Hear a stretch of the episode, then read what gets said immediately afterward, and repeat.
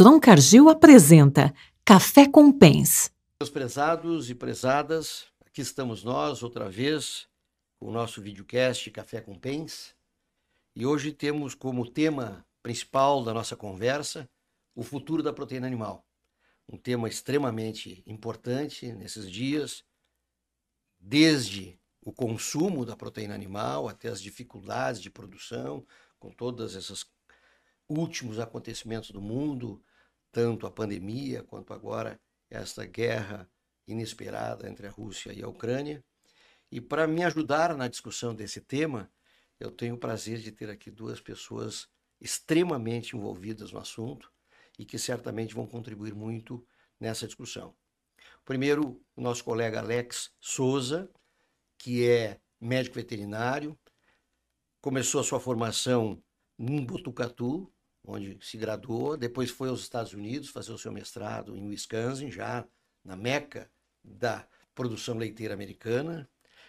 Voltou ao Brasil, onde fez seu doutorado, voltou aos Estados Unidos para fazer na mesma universidade o pós-doutorado.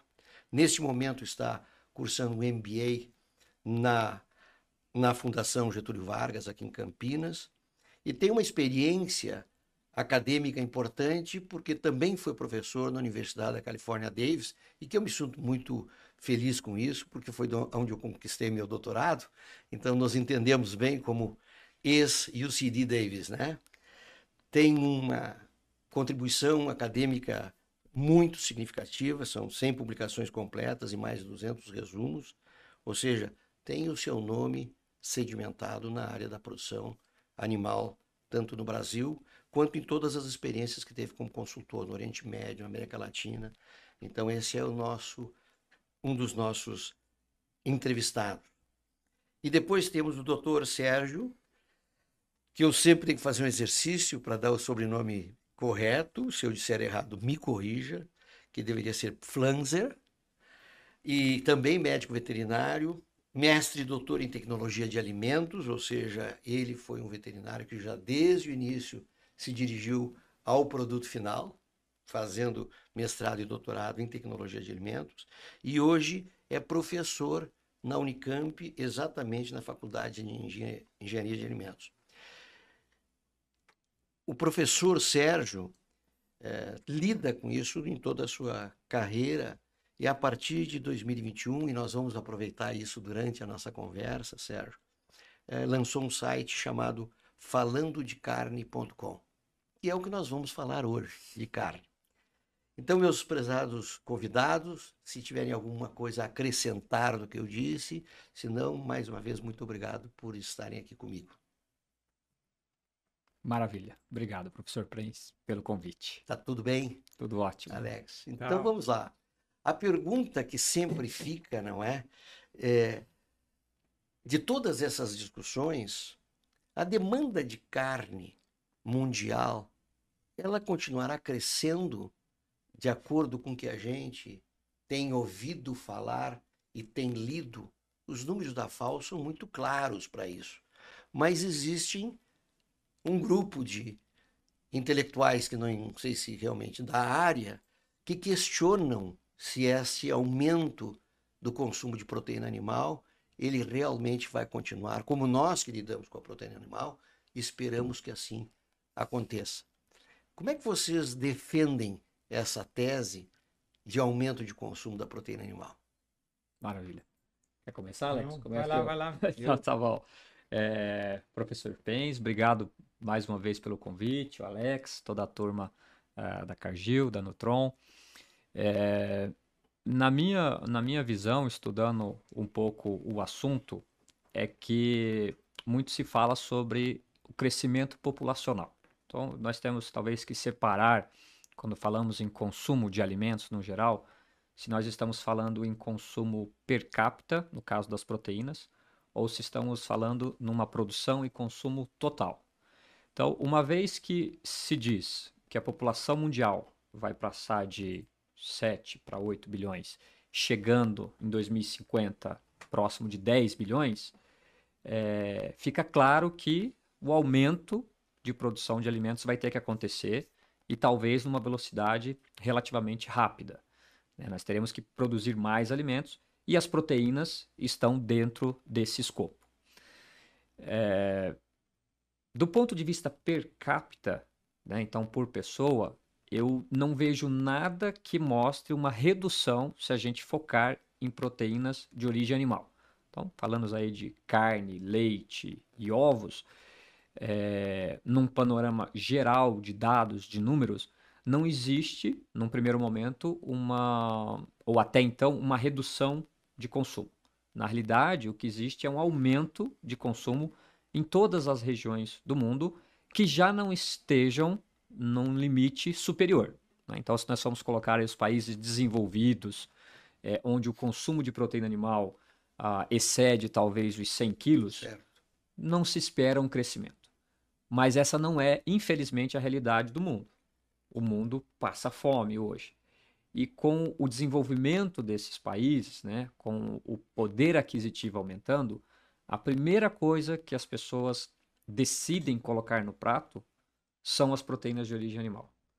Então, é inegável que precisaremos produzir mais proteína de origem animal no mundo e no espaço curto de tempo. E temos capacidade para isso. E a gente vê, né, professor Sérgio, situações assim, a relação do PIB do país e o consumo de carne, né?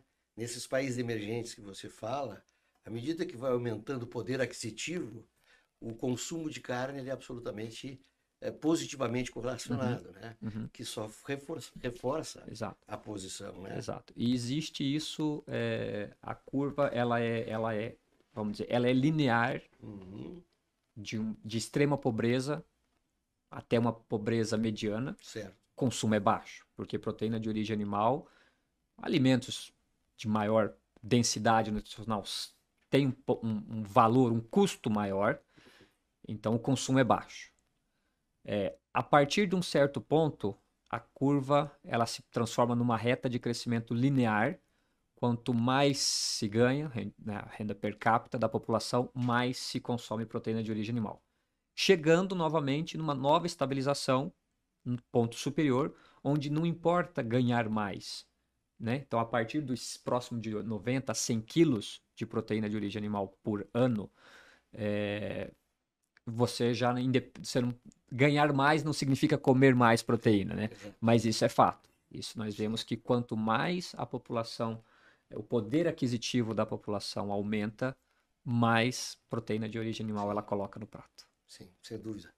Alguma coisa a acrescentar? Isso, e fica evidente, até uma pesquisa recente que eu estava olhando é, sobre o, os auxílios governamentais em geral, é, a hora que você pergunta para quem recebeu um auxílio governamental o que ele comprou, o que ele fez com aquilo, é, carne e leite ranqueiam como primeiro, segundo lugares ali. Então, é sempre direcionado para proteína animal. E a última dela saiu recentemente. Um outro ponto importante, né, Sérgio? Acho que a gente discutiu isso também. É, é que a cadeia está toda conectada, né? Então, mesmo países que já entraram num platô de consumo, a gente vê um consumo de proteína animal por pets é muito grande. Eu estava no Texas há, um, há, três meses atrás é, eu estava conversando com um professor que trabalhava especificamente com isso.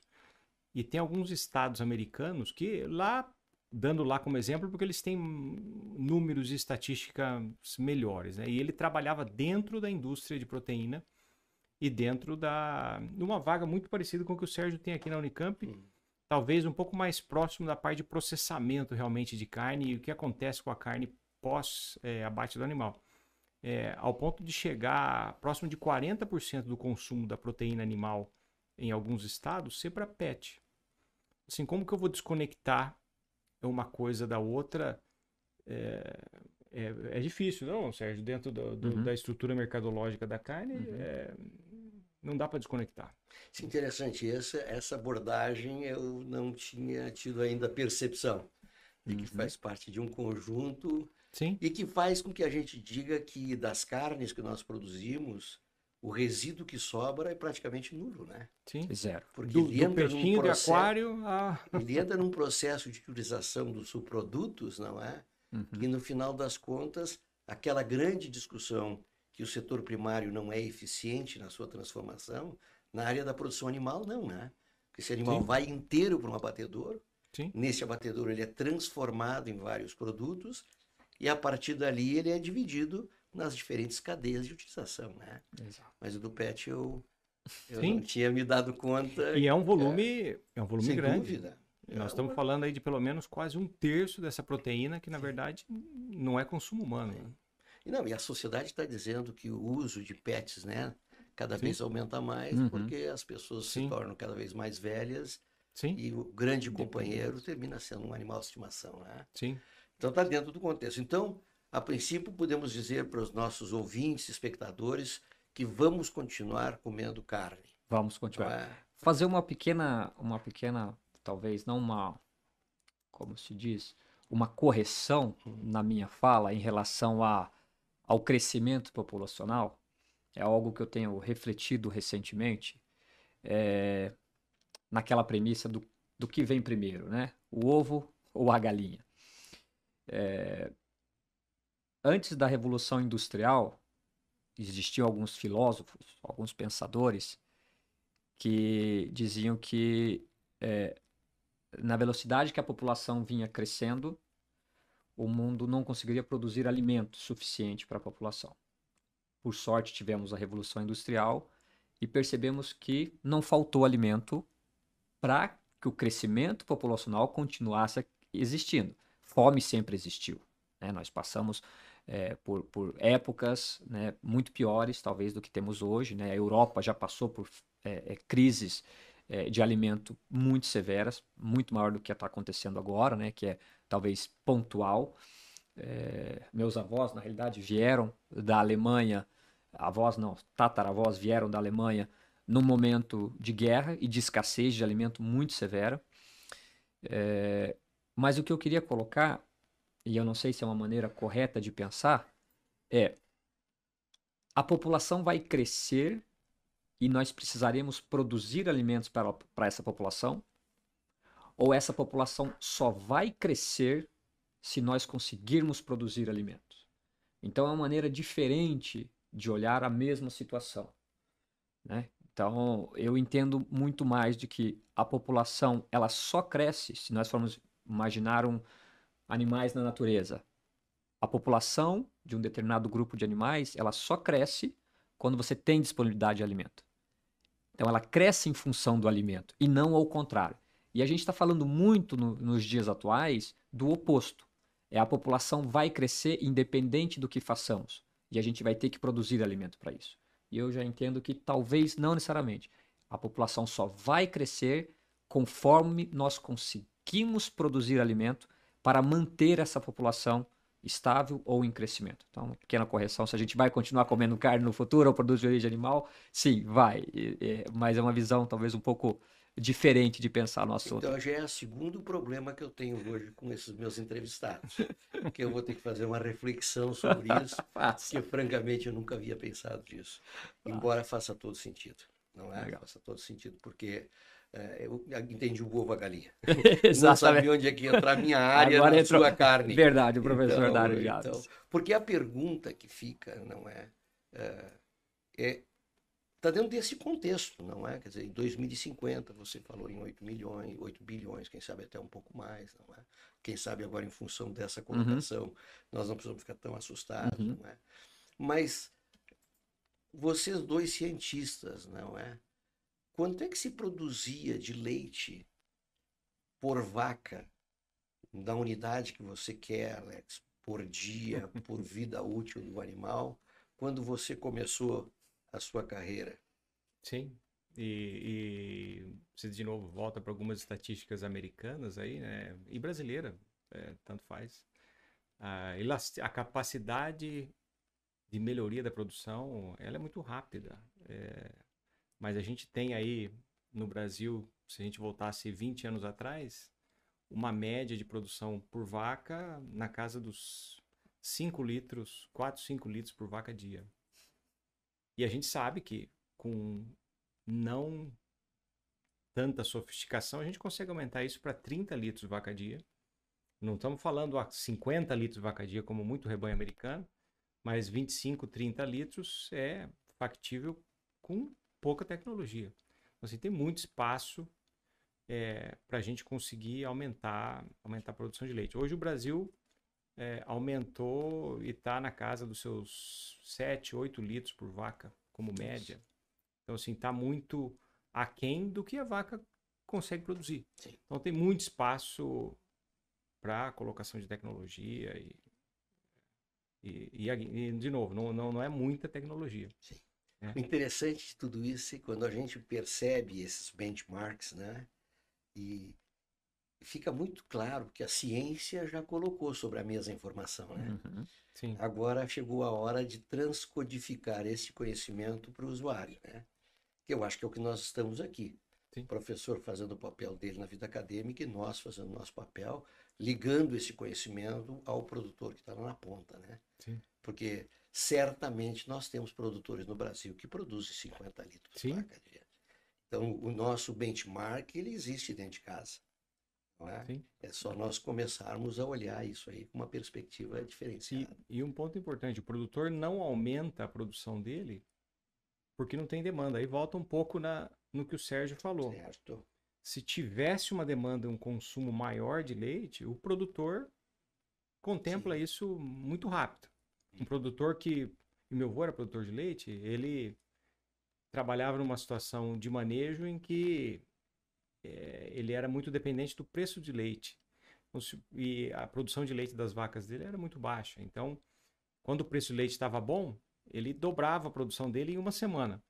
Quando estava ruim, ele acabava tirando algum concentrado, alguma coisa, e a produção de leite, Sim. e para ele funcionava. Sim. Assim, mas tem a nossa capacidade técnica de quintuplicar essa produção de leite, ela é completamente factível, sem grandes usos de tecnologia, de forma sustentável. A gente, vaca não produz, é um ponto que talvez não é o tema de hoje, mas a vaca não produz leite se ela não for bem tratada.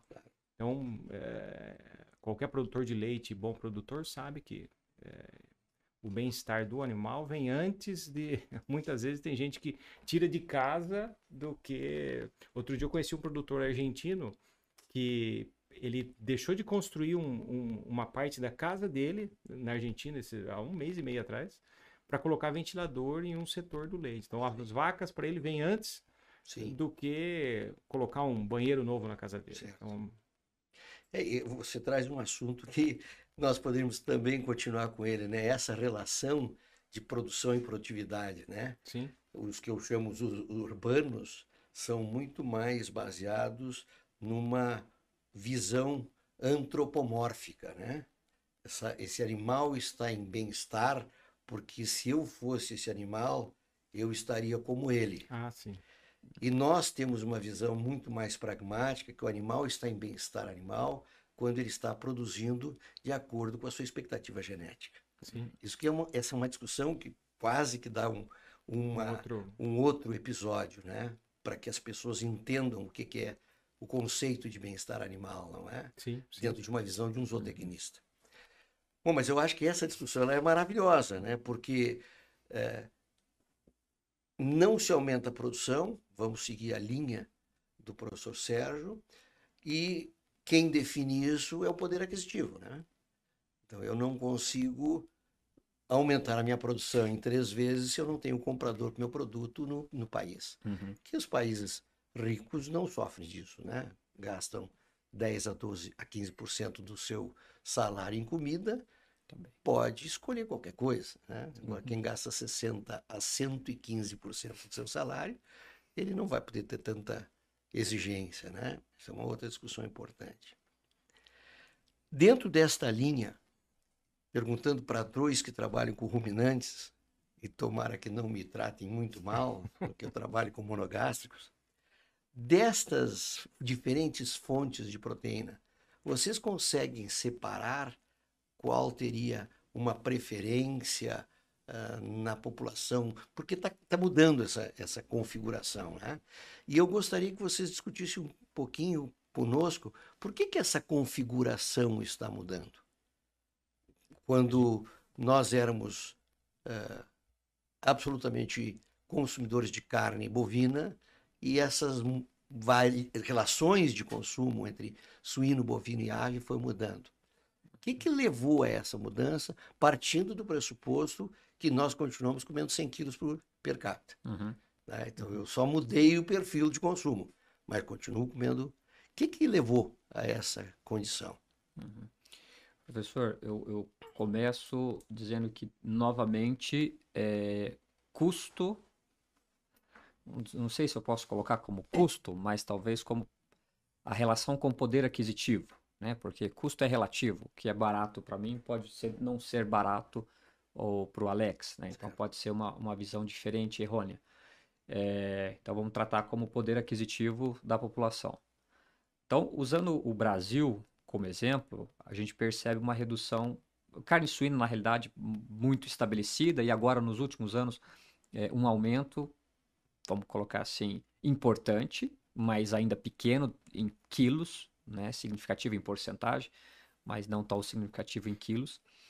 É, uma redução bastante importante no consumo de carne bovina e aves, para felicidade do professor Pence. Obrigado. É, e ovos também, né? Um crescimento bastante espantoso. E para mim isso é, nada mais é do que o poder aquisitivo da população sendo demonstrada no momento da aquisição da proteína. Então, o consumidor brasileiro ele entende que precisa ter a mistura. E a mistura é proteína de origem animal. Então, é carne suína, bovina, frango ou ovo. Né? Novamente, o ovo, último ano, esse ano, consumo de ovos, né? Impressionante o que aconteceu. É, no início da pandemia, no meio da pandemia, nós vemos como esse consumo aumentou. Então, para mim é isso. Né? Mas se você perguntar, uh, de certa maneira, para boa parte dessas pessoas, a preferência é pela carne bovina. Não estou dizendo que a carne bovina é a preferida no Brasil. Estou falando que muitas pessoas que hoje comem frango prefeririam estar comendo carne bovina, mas não o comem por falta de oportunidade. É, mas no caso da carne suína, né, acho que isso é histórico no, no Brasil, se não dizer no mundo, uma associação errônea né, com a questão de sanidade, a questão sanitária, né, uma associação muito ruim com doenças, né, então, de maneira errônea, que os suínos transmitem algumas doenças, hoje basicamente erradicadas né, da, da produção da suinicultura industrial. É, e mais do que isso, o entendimento a partir da década de 70, creio eu, de uma vilanização da gordura saturada.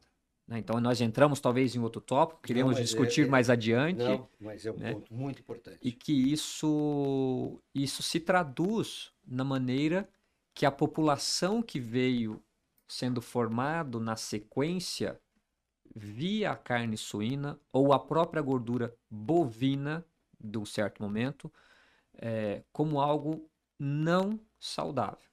Então, a partir desse momento, a escolha ideal para quem quer comer carne se passa a ser a carne de frango. Então, é uma carne com menos teor de gordura,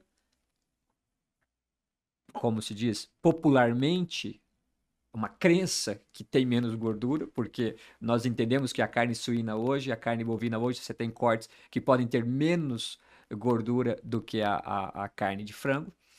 É, o tipo de gordura.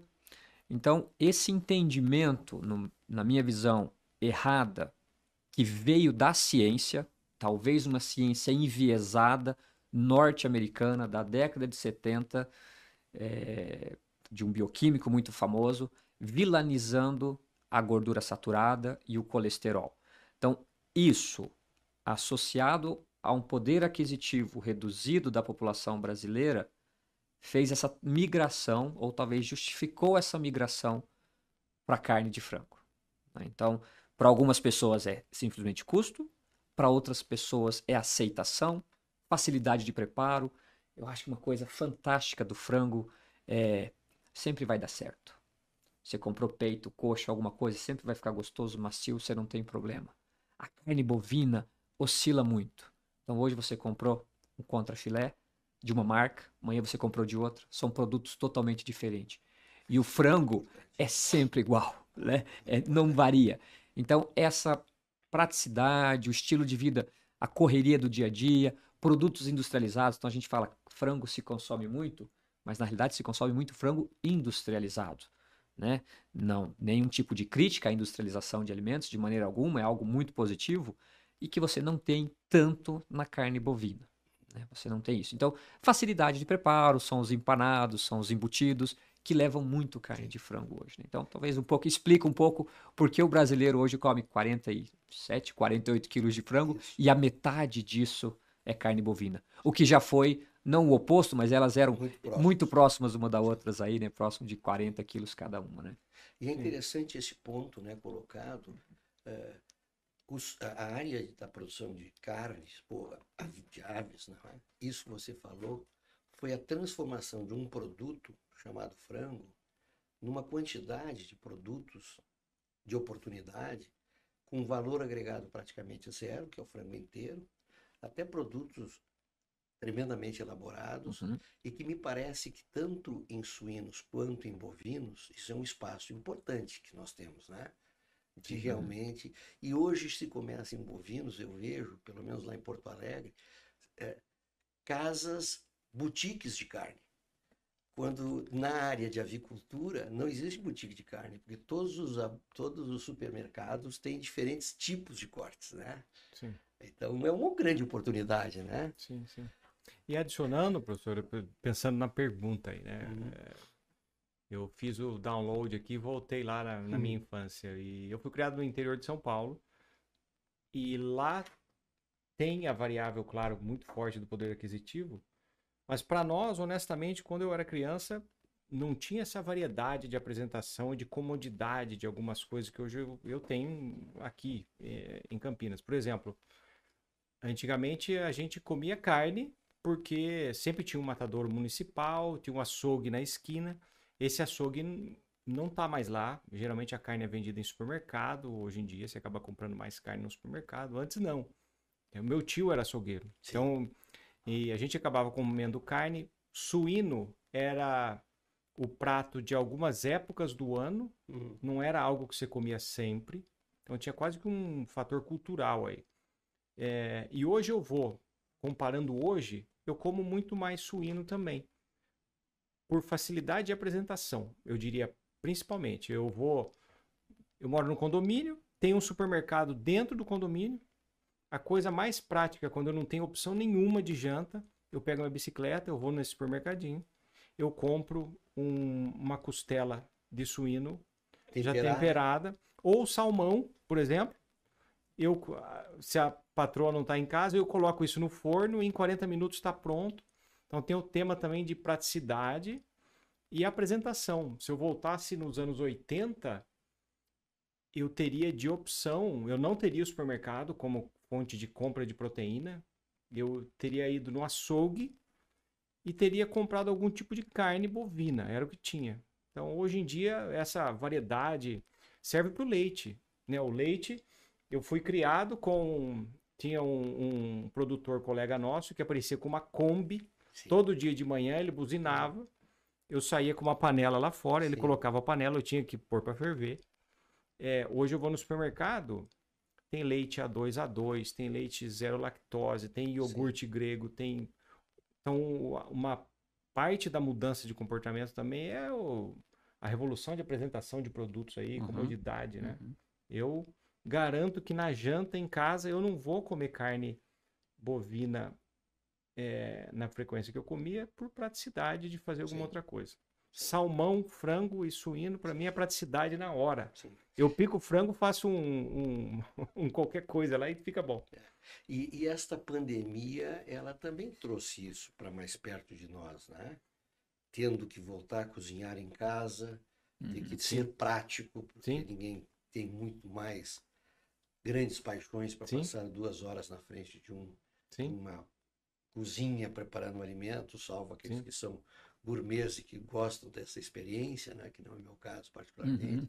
Então, cada vez você vai para o mais prático, né? Sim. E quanto mais pronto tiver o alimento, mais o apelo é maior, uhum. né?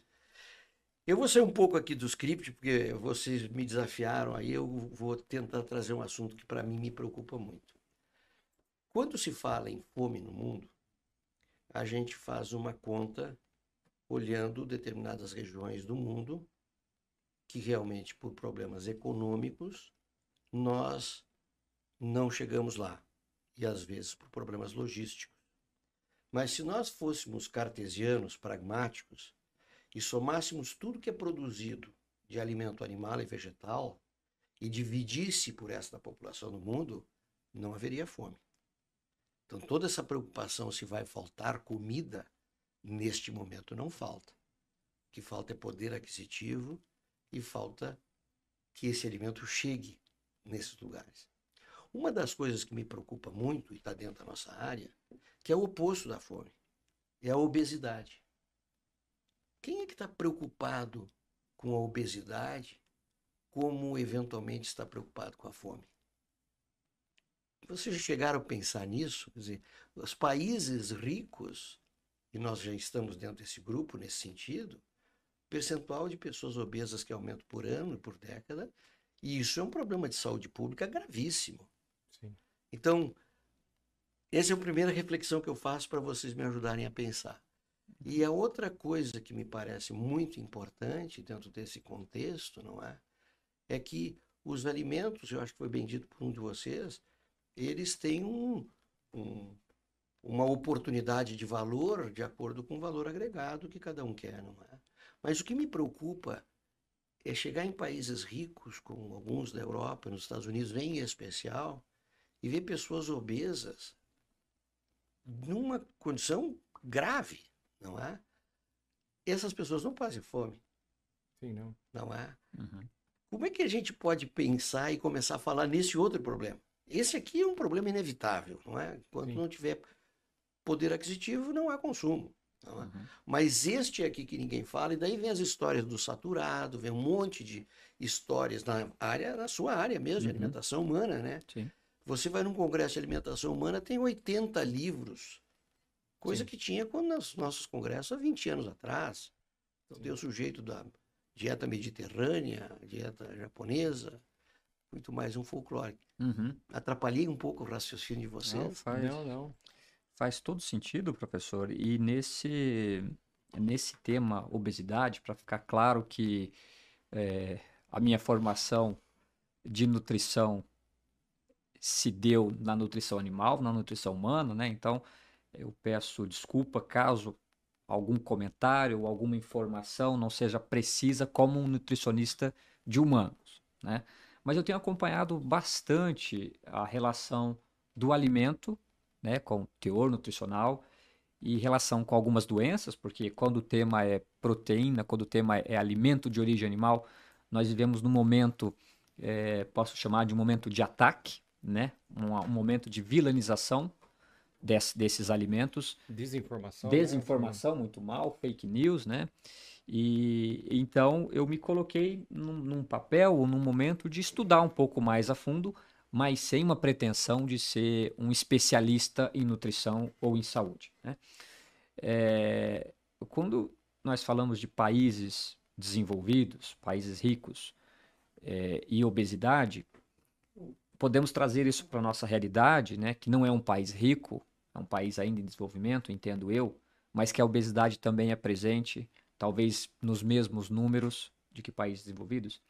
E isso eu vejo que está muito mais relacionado a tipo de alimento, logicamente, né, até certo ponto, a ingestão total de calorias e gasto, né, então seria a relação déficit calórico ou não. Né, então, quando a gente, na produção animal, isso é muito simples, né, para ganho de peso Sim. e tudo mais de produção, é déficit calórico que você tem que ter. Na realidade, você tem que ter um superávit aí, né, o animal tem que comer mais do que ele gasta para ele engordar, para ele produzir.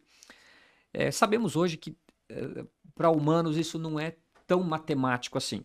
Existem situações que, dependendo do tipo de alimento ingerido, mesmo que em excesso, né, mais calorias do que é necessário, não existe o aumento de peso. Né? Então, não é necessariamente matemático como imaginamos.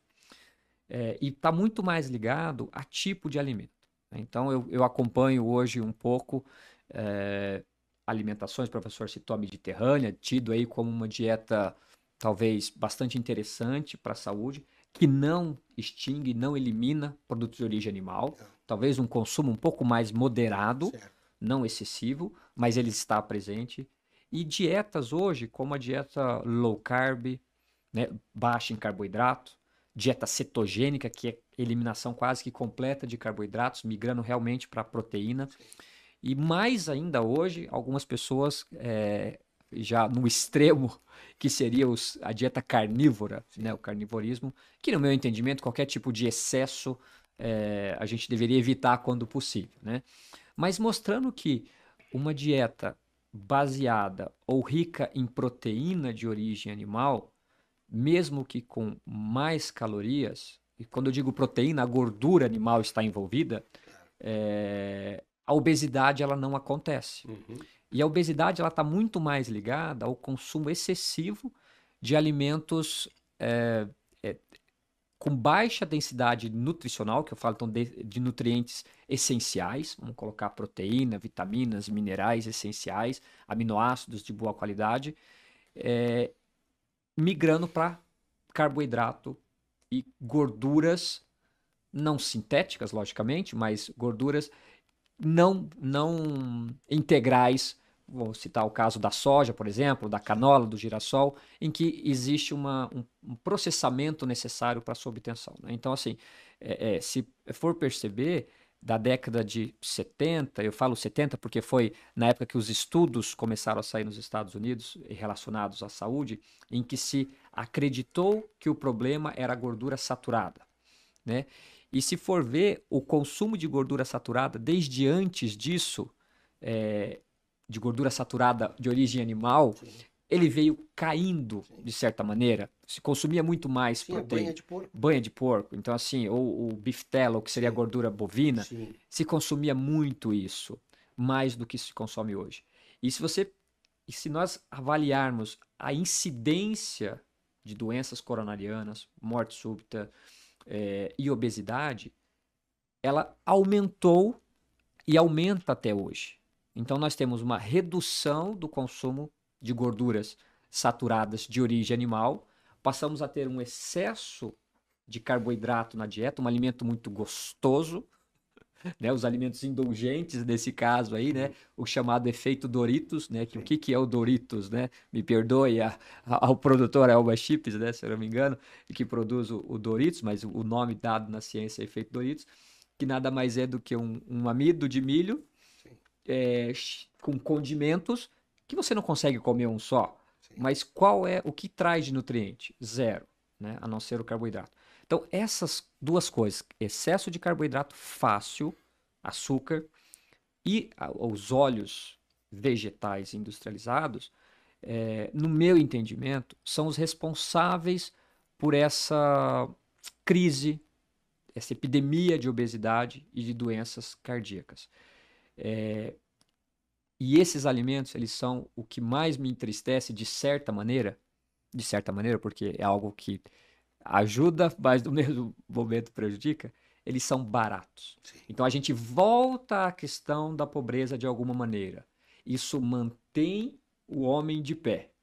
Sim. O carboidrato barato, com o óleo vegetal, ele mantém o ser humano de pé, mas não nutrido ou necessariamente saudável. Certo. Então, vejamos que o país rico, o professor colocou os Estados Unidos como exemplo, a obesidade muito elevada? Muito possivelmente não pelo consumo de proteína ou gordura animal, e sim pelo excesso de açúcar, carboidrato e óleo vegetal.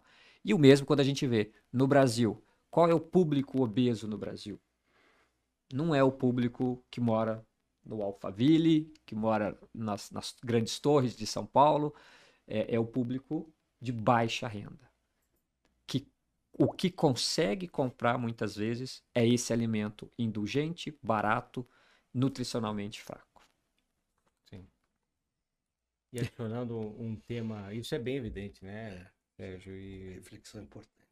Tem sim uma variação por país, né? Eu acho que Estados Unidos, como exemplo, de novo, tem uma parte comportamental. É, lá, eu vivi lá há 15 anos e você, você não caminha lá é, é carro, né? Também, assim. Então tem toda uma parte também, acho que comportamental.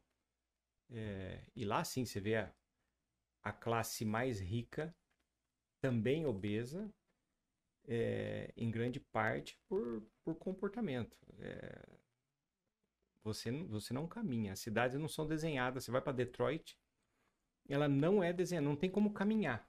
é, só com carro. Você, você vai de um lado para outro com carro, não tem como caminhar. Então é bem diferente de uma cidade é, outra do interior. Nosso comportamento mudou também, né? Dos anos 80 para cá, eu lembro de atravessar a cidade caminhando não era um problema. Hoje, até por, não sei, até por quantidade de, de rotina de coisas que você quer fazer ao longo do dia, você acaba tentando ser mais eficiente usando o carro. Mas eu atravessava a cidade. É, e quanto ao Sérgio está falando aí de daquele químico, eu recentemente li o livro Sacred Cow, que eu recomendo muito e discute muito do tema que a gente está falando aqui. É, já já ele vai estar tá traduzido em português aí, vai estar. Tá... Eu falei com a autora outro dia, ela é bem acessível, ela vai dentro de um ano vai estar tá a versão em uhum. português. Mas ela deixa bem claro lá alguns desses pontos que a gente está discutindo. E, e é importante os estudos também que estão demonizando a carne, uhum. ou é, os estudos são, em geral, estudos de associação. Então, eles não são estudos de randomizados, Sim. aleatorizados. Então, a gente acaba, tem um exemplo, tem um exemplo é, interessante que é o, o, número de. Você pega qualquer associação que não necessariamente faz sentido, é, você pode criar um, um argumento com isso. Por exemplo, tem a, a, a famosa associação entre é, números de filmes que o Nicolas Cage participa e casos de afogamento nos Estados Unidos. Por algum motivo aleatório, eles são altamente correlacionados. Então, a pessoa que come mais carne, ela também, eventualmente com um poder aquisitivo maior, ela vai, provavelmente bebe mais uísque também. do que então tem todo um comportamento alimentar associado com ter mais poder aquisitivo e poder comprar carne que provavelmente é muito mais a causa de um problema cardíaco do que do que a gordura saturada, né? Então é, é importante tentar entender a origem dos estudos. Né? E nesse livro Sacred Cow volta lá no estudo é, do americano do bioquímico e mostra Sim. que é, e aquele estudo deu origem a muitos outros estudos de associação, não são estudos randomizados para se realmente provar é, causa e efeito. Né? Eles são só associações que grande parte das vezes é difícil separar um fator só é, como como ser a razão de um problema. Né? É, a estatística ela vem para nos ajudar, mas não para nos atrapalhar. Né? Quando você quer estudar um fenômeno que é multivariável, os resultados finais, qualquer resposta x, y ou cartesiana, ela leva a esse risco. Sim.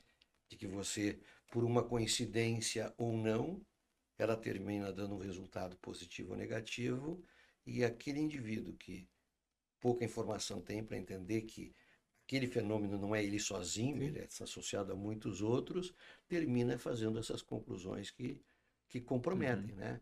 E aí sempre eu penso, você falou na energia, né? Como é diferente a nutrição humana para a nutrição animal, não é? Eu me arrisco em dizer que dos 365 dias do ano, é muito provável que as minhas, os meus almoços foram todos diferentes. Uhum. Sim. Por quantidade, por volume, por preferência. Eu não, as minhas refeições não são as mesmas. Enquanto nós vamos para a nossa área da produção animal, os nossos animais, nas mais diferentes fases de produção, que são separados em fase, recebem um pacote nutricional diário que é muito similar ao que recebeu no dia anterior. Uhum. Um outro ponto que o senhor colocou em seres humanos, nós calculamos consumo de energia bruta. Uhum. Por isso que tem esses cálculos que não fecham. Exato. Nós, em produção animal, estamos em energia metabolizável, estamos em energia líquida, para saber o que gasta de energia, caminhar mais ou não caminhar mais, andar de carro ou não andar de carro, produzir uma ave numa gaiola ou fora dessa gaiola. Então, a nossa, o nosso entendimento de nutrição. Por isso que a gente tem muito pouca preocupação com os fenômenos, vamos dizer assim, de carências nutricionais uhum. nos animais. Uhum. Porque nós formulamos para que eles não sejam carentes. Exato. Um ponto que eu queria trazer dentro desse contexto, e o leite está na moda agora nesse sentido, né? Os problemas com lactose, não é? Que também se tornou uma moda. De uma hora para outra, Todo mundo a sociedade virou intolerante. Eu não sei se é intolerante ao leite, à lactose, ou intolerante, que eu também não sei o que, né? Mas uh, Não é possível a quantidade de pessoas que se tornaram intolerantes à lactose. Será que esse problema já existia e a área médica não percebia? Sérgio, você queria começar? Eu, eu tenho. Outro dia eu estava lendo um, um, artigo interessante também de, de onde apareceu a nossa capacidade de, de digerir o leite depois Sim. de adulto, né? Porque é alvo de críticas também. Sim. Falar, ah, nós, só nós bebemos quanto Sim. adulto leite. Sim. É, e na verdade foi. É, tem alguns estudos interessantes que estão aparecendo, baseado em arqueologia e desenvolvimento da, dessa capacidade de digerir leite é, ela foi muito rápida, ela não foi gradual. E em questão de mil, mil e quinhentos anos, a capacidade do adulto de digerir leite, ela aumentou muito rápida e ela está sempre associada com é, epidemias ou fome. Então, é, esse gene, ele não apareceu do nada, ele apareceu em pessoas que conseguiram digerir leite, tinham acesso a leite e que acabaram não morrendo dentro de um período de alta incidência de fome ou doenças. Certo. Então, assim, a gente foi selecionado uhum. para conseguir digerir leite. Certo. Então, isso é uma coisa que fica bastante evidente, né? Seja a hora que a gente começa a olhar para a parte arqueológica disso. É... E eu vou dar um exemplo dentro de casa. A minha sobrinha, mora em Piracicaba, filho do meu irmão, é, eles foram em algum nutricionista e de repente falaram que a menina tinha problema de lactose, de digestão de leite, leite fazia mal para essa menina. Eu não sabia. E eis que minha sobrinha passou uma semana em casa.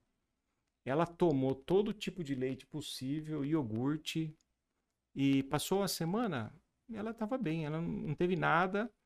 E e depois eles me falaram disso. Eu falei assim: olha, então converse com o nutricionista, porque em casa essa menina deve ter tomado uns 30 litros de leite e nada aconteceu com ela. Eu não sabia. Então, uma parte disso eu acho que é quase que é, uma percepção não baseada em fatos reais. Eu acho que é quase que uma percepção da sociedade. Está associado com o tema de que é, tem muitos nutricionistas aqui próximo da gente falando que leite causa inflamação. Ou seja, eu acho que o Sérgio deve ter estudado, está estudando isso a fundo, mas eu vi uma meta-análise recente em que o leite é, ou não, não tem nenhum efeito quanto à inflamação, artrite, artrite, não tem nenhum efeito inflamatório e na, uma, um terço desses estudos encontraram que na verdade ele ajuda. Então, essa coisa de falar que o leite causa inflamação, ela não existe. Se você parar para ler a, a, evidência real. E a desinformação é muito grande hoje em dia, né? É, até outro dia eu me decepcionei, é, e tem a ver com o tema da carne, da proteína, mas eu estava lendo sobre a população de urso polar. Eu, eu, a gente, eu fui enganado por 40, até o mês passado, por 45 anos praticamente, que é, o aquecimento global, por exemplo, em que a carne e a proteína, a produção bovina é, é também demonizada sem, sem uma razão real, é, em excesso talvez, mas que o, a população de urso polar estava tá, mal por conta do aquecimento global. E a hora que a gente passa a olhar, eu falei, não, será? O que aconteceu com a população do urso polar? ela aumentou praticamente 10 vezes nos últimos 30 anos. Então, o aquecimento global se faz bem para alguém é para o urso polar. Uhum. Então, aquele vídeo da ursa polar é, magra e passando mal pelo aquecimento global, ela não é real. A população de urso polar está muito bem. É um mito de que o aquecimento está é, tá atrapalhando o crescimento do, do urso polar. E eles explicam, tem mais baleias passando. Então tem muita desinformação nesse nosso meio que precisa ser. O leite não causa inflamação. É. Isso aí me, me traz muito o que aconteceu na pandemia agora, né? Todos nós ficamos imunologistas. Sim. Todos. Não é? Todos tínhamos Todos. um protocolo de tratamento. Tínhamos o nosso protocolo, inclusive se politizou, né? Você dizia um nome de um remédio, você já sabia de que partido você sim, estava ligado. Sim, Quer sim. dizer, pobre da ciência, né? Eu fiquei com muito, muita pena dos médicos, né? que perderam momento. a autoridade de prescrever aquilo que eles, no seu conhecimento, julgavam como importante. E isso me, me parece, e, e as conversas, que desculpe com todo o respeito, mas as conversas de comadre, não é? Sim. Esse tema de lactose é assunto de jantares e almoços de fim de Uhum, semana, né? Uhum. Alguém que teve um problema de diarreia, fulana já diz não. É o leite. Isso sei lá em casa foi assim, não é? E o sujeito para de tomar porque, e lamentavelmente, você foi muito cauteloso, eu acho que foi, é, devemos ser cautelosos, não é? Mas a, quando entra nessas dificuldades dos alimentos, especialmente no nosso conhecimento de origem animal, muitos médicos desconhecem coisas como esse tipo. Eu sempre digo, depois que inventaram a análise de multivariância, que depois tomou um, um nome mais bonito como meta-análise, né? Vamos deixar de fazer mais um experimento para provar que a roda é quadrada e Uhum. vamos avaliar o que já está disponível na ciência. Sim. Não é? Porque eu consigo fazer um experimento que define uma resistência à lactose, Uhum. mas ele é um entre os milhares que tem. Então vamos olhar o que já foi feito e as meta-análises chegaram para isso, não é, Alex? Ajuda É. muito, né? Bom, aqui nós vamos poder ficar o tempo que eu imagino, né? Mas eu não posso parar essa conversa com vocês com duas coisas, e vocês na área de ruminantes, vocês são considerados, eh, por uma parte da sociedade, eh, muito indevidos. Pelo que os animais consomem de água para produzir um quilo de alimento, de carne, ou o que produzem de CO2, que na verdade não é CO2 que produzem, né? mas de qualquer maneira, o que produzem, não é? Que são dois componentes importantes hoje para a sustentabilidade desse nosso planeta. A água está se tornando escassa, também discuto isso se é uma verdade absoluta, Uhum. mas é discutível, e a outra é essa poluição inerente à produção dos bovinos de corte de leite. O que, que vocês poderiam dizer para quem aqui nos ouve, nos vê, ah, dentro de uma figura de dois zootecnistas, né, que lidam com o problema, não é de ontem, né, e tem uma formação ah, acadêmica, intelectual que ah, traz com vocês Uhum. uma mala cheia de informação, né? Maravilha. Eu vou olhar no meu relógio aqui que eu não tenho. Quanto tempo nós temos para falar, né? Mas se o professor me permite alongar um pouco É que eu esse sempre digo que assunto o pa- a paciência de quem vai nos ouvir ver. depois. Quando o é, assunto é bom, Bom. Sérgio, não- isso não é importante. O desapercebido. importante é nós trazermos informações que a sociedade que não vive o dia a dia Uhum. disso possa ter uma outra base de conhecimento, né? Essa é a Uhum. proposta do nosso. Café com Pens. Maravilha. É, começarei pelo talvez o mais complexo, que seja os gases do efeito estufa, o aquecimento global, as mudanças climáticas, né? Então isso está na moda. Você hoje tudo precisa ser sustentável. Antes de, de começar em relação a isso, é preciso entender que a palavra, no meu entendimento, do que eu tenho estudado, que sustentável não é sinônimo de meio ambiente. Sustentável ele está num tripé que é econômico, social e ambiental. Sendo que ambiental seria então um terço para ser explicado. Né? Então, e, e não existe, do ponto de vista de sustentabilidade, como um contexto geral, ou de sustentabilidade ambiental, nada que seja 100% sustentável ou 100% isso insustentável. Sempre vai existir algo mais ou menos. E a gente precisa entender isso dentro de uma escala e fazer as comparações justas do que é mais ou menos sustentável e sempre pensando num ciclo completo. né? Então, nesse tema, é, a gente precisa colocar que realmente a produção animal, principalmente os bovinos, os ruminantes, eles são colocados hoje para a grande mídia como um grande problema. A grande mídia desconhecida, né? sejam redes sociais, jornais, revistas e por aí vai, é, com uma informação rasa sobre o assunto, pontual, que não olha o todo.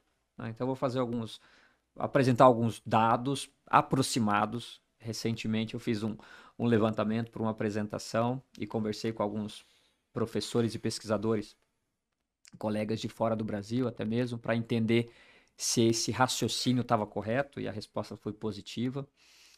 É, então, vou tentar explicar um pouco disso aqui, espero que fique, fique claro né, para o entendimento.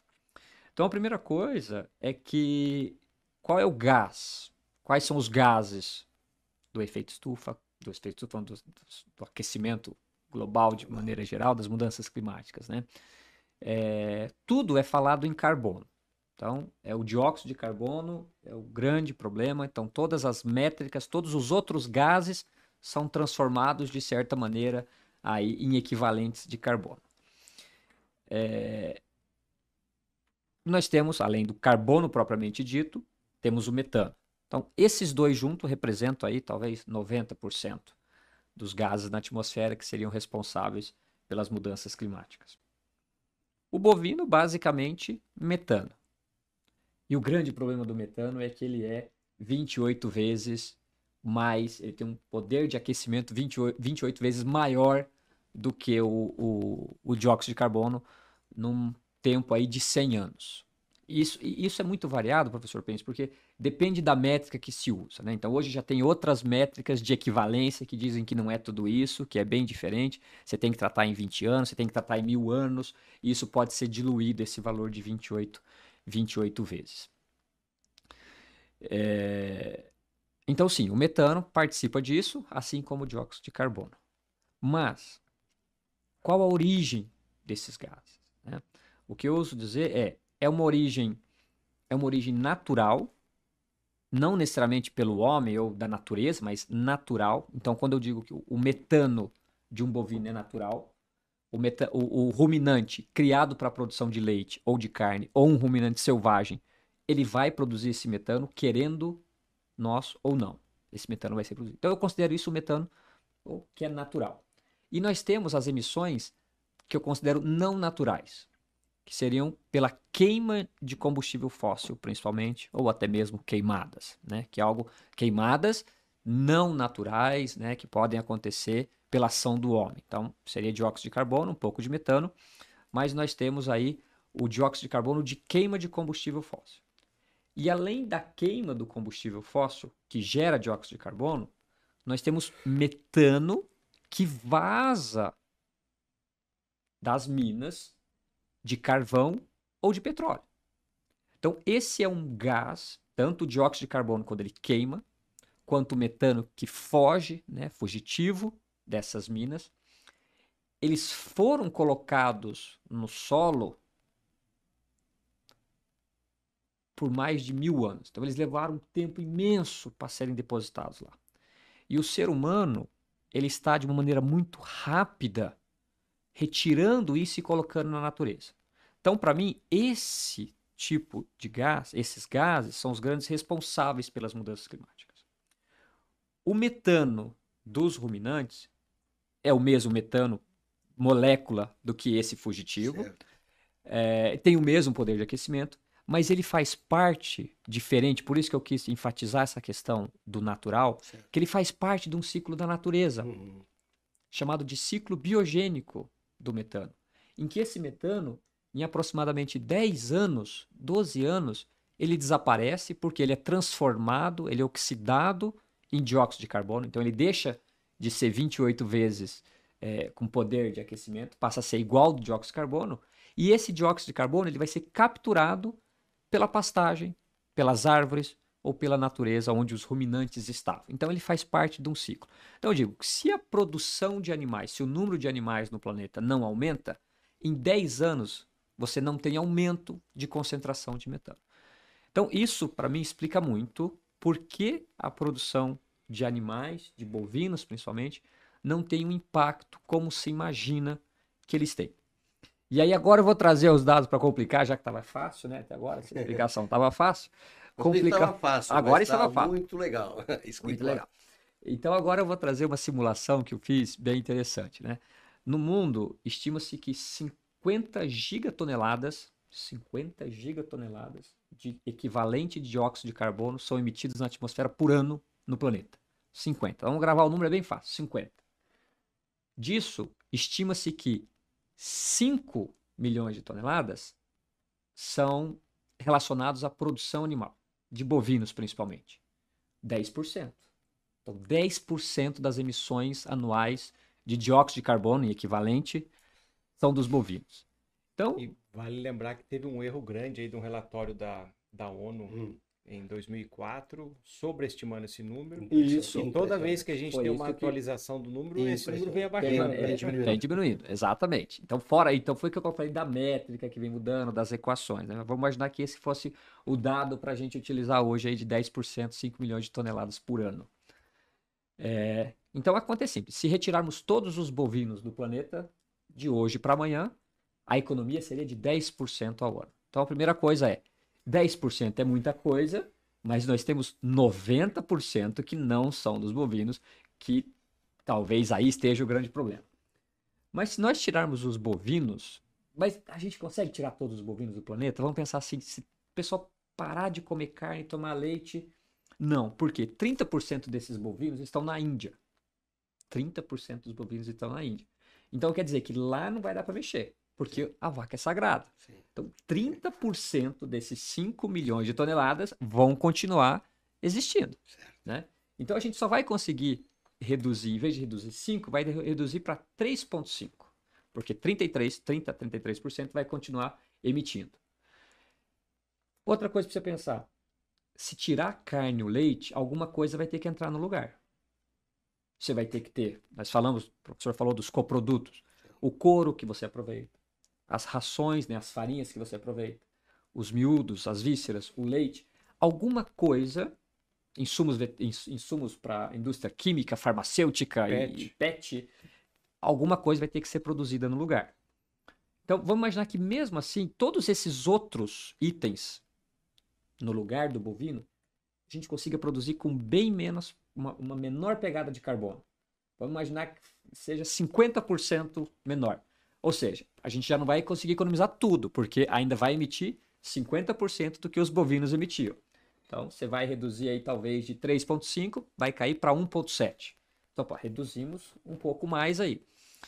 É, mas para fechar isso, o que os ambientalistas, alguns colocam, alguns biólogos que trabalham com isso, falam é que uma grande vantagem de reduzir ou eliminar os bovinos do planeta, para quem defende, para quem acredita nessa premissa, é que você vai possibilitar uma reintrodução de animais silvestres e selvagens no ambiente. O que parece ser muito bom, principalmente do, do questão politicamente correta, né? Certo. Vamos cuidar da natureza.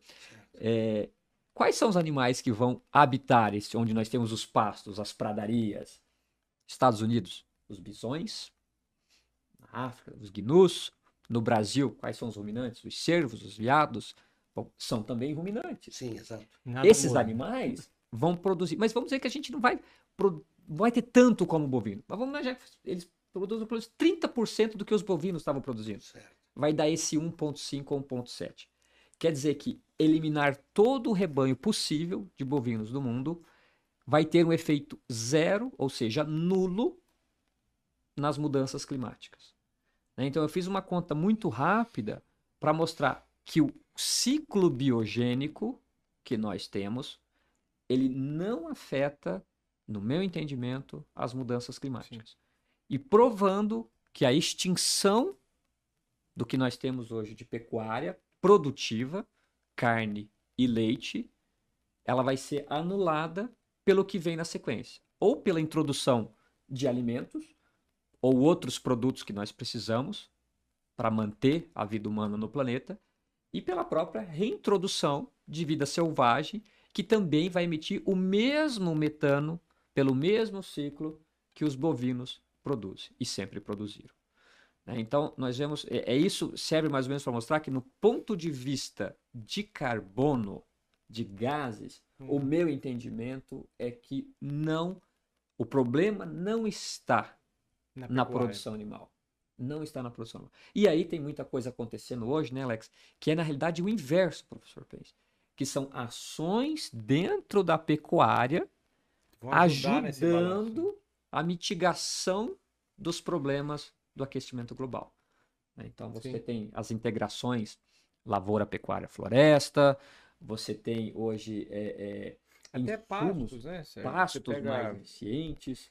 Um estudo recente de um, de um, de um pesquisador é, gaúcho, é, mostrando que quando se fala em metano também, só se fala em emissão, né? Quando a gente fala no balanço geral, ele está encontrando, por exemplo, que uma pastagem bem manejada captura muito mais carbono do que o bovino emite. Então, quando a gente vê uma vaca num bom pasto, é, ela está ajudando Certo. o balanço de metano, o balanço de carbono geral. Ela está capturando mais carbono e gerando uma proteína de alto valor, é, que é o mesmo caso da água, né? É, e eu lembro que eu, eu converso muito com o Sérgio, voltando um pouco nessa parte de sustentabilidade da água também. Eu acho que as apostilas das crianças, elas estão é, enviesando a criança no início da vida dela, em- no entendimento da pecuária também. Tanto na parte de sustentabilidade quanto água.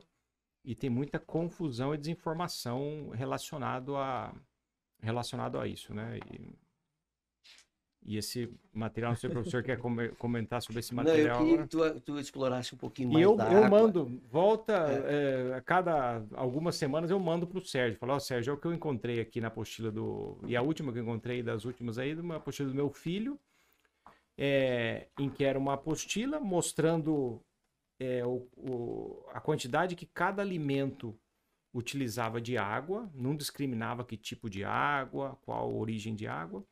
E aí tinha um exercício na outra página, é, induzindo a criança com a pergunta de se, se ela quisesse diminuir o impacto da nossa alimentação no uso de água, que tipo de alimento ela deveria comer. E a carne ranqueava muito mal, porque ali se tinha uma estatística de 15 mil, 20 mil litros de água por quilo de carne, Sim.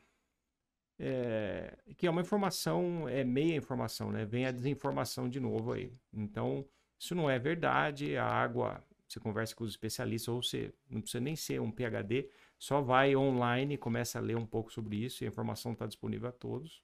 Que é uma água de origem verde, né? É, é a água da chuva. Ainda bem que a vaca estava lá e ela ainda produziu um pouco de proteína que a gente pode estar utilizando. Ou aquela água ela está dentro do ciclo, como do carbono, ela está dentro do ciclo da água, ela não está se perdendo. É, e voltando um pouquinho na, na, na conversa da sustentabilidade, professor, é, quem é o vilão, né? E recentemente eu tive num, assisti um fórum de metano que foi em São Paulo, e um professor americano estava mostrando também o fato que é, o metano que é produzido, emitido pela vaca, ele quando chega na, nas partes altas aí da atmosfera, ele deveria estar sendo metabolizado ele, é, pela hidroxila, ele estaria sendo oxidado. Certo. Quem muito atrapalha essa reação de oxidação do metano é o próprio dióxido de carbono, é, o monóxido de carbono de queima de combustível fóssil. A hora que chega o monóxido de carbono para competir, Ele com essa- compromete essa reação. ele compromete essa reação, acaba sobrando mais metano. Então, é um, é um outro problema é, que acontece aí, que está realmente apontando que o problema é queima de combustível fóssil.